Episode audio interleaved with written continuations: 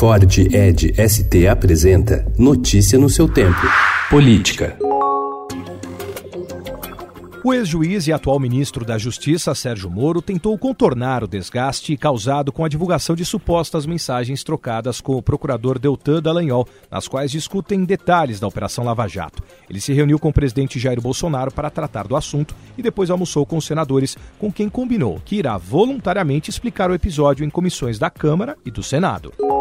O presidente do Supremo Tribunal Federal, ministro Dias Toffoli, vai marcar para o segundo semestre o julgamento sobre a possibilidade de prisão após condenação em segunda instância, um dos pilares da Operação Lava Jato. A discussão foi reaberta em um momento de enfraquecimento do ministro da Justiça e Segurança Pública, Sérgio Moro, que defende a execução antecipada de pena como forma de combater a corrupção e a impunidade.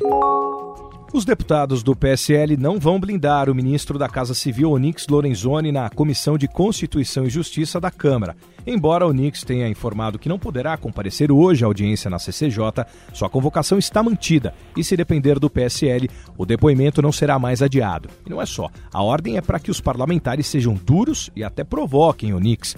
Não vamos cercear o direito de ninguém perguntar o que quiser para o ministro. Não há vetos, disse ao Estadão o líder do PSL, delegado Valdir de Goiás. Por 3 a 2, a segunda turma do Supremo Tribunal Federal aceitou a denúncia apresentada pela Procuradoria-Geral da República contra o líder da maioria na Câmara, Agnaldo Ribeiro da Paraíba, os deputados Arthur Lira de Alagoas e Eduardo da Fonte de Pernambuco e o senador Ciro Nogueira, do Piauí, todos do PP.